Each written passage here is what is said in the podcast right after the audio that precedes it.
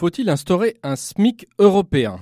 C'est un des rares débats européens dans cette campagne électorale trop franco-française. À première vue, les réponses à ce débat sont assez décevantes. Il ne s'agit pas de fixer un même salaire minimum pour toute l'Europe, ce serait totalement irréaliste, et il y a déjà des SMIC nationaux dans 22 des 28 États membres. Quant à l'instauration d'une règle européenne obligeant à fixer le SMIC national à au moins 50% ou 60% du salaire médian, elle ne bouleverserait pas la situation actuelle. La question du SMIC revêt néanmoins une dimension symbolique importante. D'abord parce qu'elle limite les possibilités de dumping social entre les États. Ensuite, parce qu'elle permet de lutter contre les abus en matière de travail détaché. En Allemagne, par exemple, les employeurs rémunéraient ces travailleurs à des salaires très faibles avant l'instauration d'un SMIC, qui a donc bel et bien changé la donne en Europe.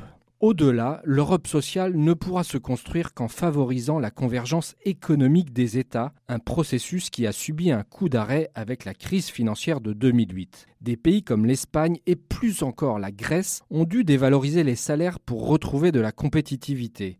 Cette ère de déflation sociale est révolue, mais les Européens devront faire preuve de volontarisme pour rattraper le temps perdu. Premier levier nécessaire augmenter les investissements via le projet controversé de budget de la zone euro. France Stratégie suggère à juste titre un plan Juncker de l'investissement social. Deuxième pilier, prévoir des dispositifs anti-crise, comme par exemple une assurance chômage européenne qui soulagerait les États confrontés à une brusque hausse du chômage. Troisième élément clé, engager la convergence fiscale européenne qui éviterait la course au moins 10 ans et garantirait les ressources budgétaires des États. On le voit, l'Europe sociale n'avancera pas en construisant un État-providence à l'échelle du continent, mais d'abord par la consolidation de l'union économique et monétaire.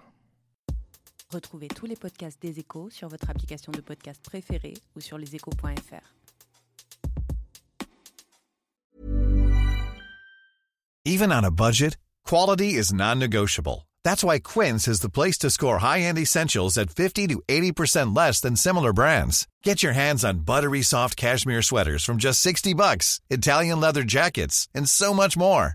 And the best part about Quince, they exclusively partner with factories committed to safe, ethical, and responsible manufacturing. Elevate your style without the elevated price tag with Quince. Go to quince.com slash upgrade for free shipping and 365-day returns.